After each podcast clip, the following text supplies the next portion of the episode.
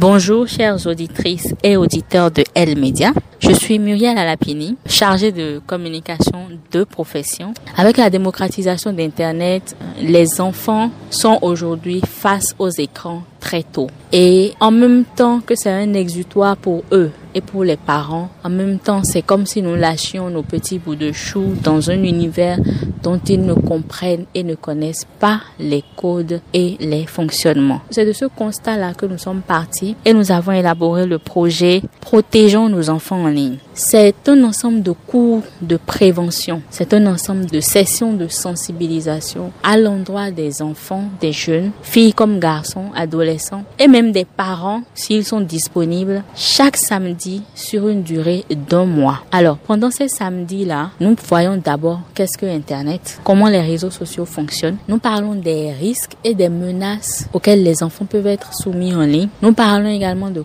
comment se protéger. Nos enfants aujourd'hui sont présents sur les réseaux sociaux. À travers cette formation-là, nous allons voir les outils mis à la disposition des utilisateurs pour se protéger en ligne et faire attention. Et pour finir, nous parlons rapidement de la législation en vigueur au Bénin en matière de numérique qui prévoit des dispositions pour protéger les enfants. C'est clair dedans, nous avons des dispositions sur la pédophilie, nous avons des dispositions sur le cyberharcèlement. Nous parlons donc du code du numérique en dernier recours pour montrer aux parents surtout qu'il existe des institutions, des juridictions pour aider, accompagner et protéger les utilisateurs finaux d'Internet. Alors, dans un respect de la vie privée et de l'image des enfants, nos cohortes sont uniquement de quatre familles. Donc, vous avez la possibilité de choisir une tranche horaire en matinée ou une tranche horaire en soirée. Notre tarif est de 25 000 francs par mois. Si vous avez suivi la première cohorte de formation, vous n'avez plus besoin de revenir parce que les thématiques de base que nous abordons ne sont pas des thématiques qui changent malgré l'évolution d'Internet. Donc, même si vous retrouvez nos outils de communication et nous lançons encore une nouvelle cohorte, les thématiques ne changent pas. Par contre, au bout de six mois, un processus d'évaluation sera mis en place pour que les bénéficiaires de ce programme-là nous fassent leur retour pour qu'on puisse améliorer et envisager de nouvelles thématiques à aborder pour sensibiliser et prévenir les comportements responsables des enfants, des jeunes et des adolescents en ligne. Vous pouvez nous joindre au 51 78 55 97.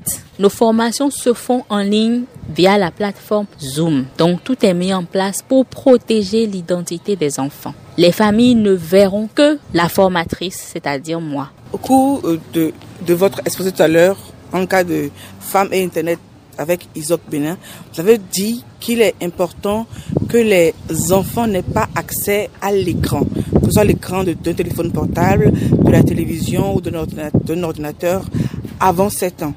Et que l'une des, des, précautions que, comme conseil que vous donnez, c'est qu'il faut éviter au maximum ou retarder au maximum l'accès de l'enfant à Internet pourquoi pas si aujourd'hui l'écran et Internet, euh, Internet demeure un outil de développement, de promotion et de rapprochement des connaissances? Merci beaucoup pour votre question. Alors, pas d'écran pour les enfants avant 7 ans, c'est médicalement prouvé. Les yeux, la rétine, la pupille n'ont pas fini de se développer, ne sont pas assez formés, ne sont pas assez forts, si je peux m'exprimer ici, pour supporter aujourd'hui les luminosités de plus en plus fortes des appareils que nous avons que ce soit les téléviseurs, les téléphones, les ordinateurs, les tablettes, etc.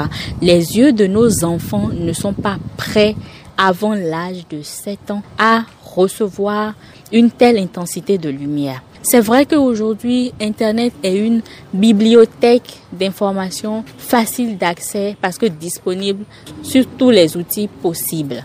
Mais les livres continuent d'exister. Les livres physiques continuent d'exister. Les bandes dessinées continuent d'exister.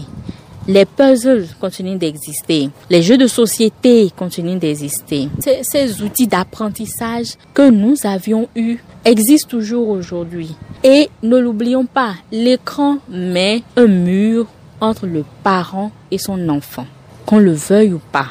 inconsciemment, l'écran devient un mur entre le parent et l'enfant. L'enfant est dans son coin face à son écran. Le parent est également dans son coin face à son écran où est en train de se reposer. Le lien familial, les sentiments humains ont tendance avec les écrans à Voilà pourquoi j'en ai parlé tout à l'heure. Merci beaucoup Muriel Alapini.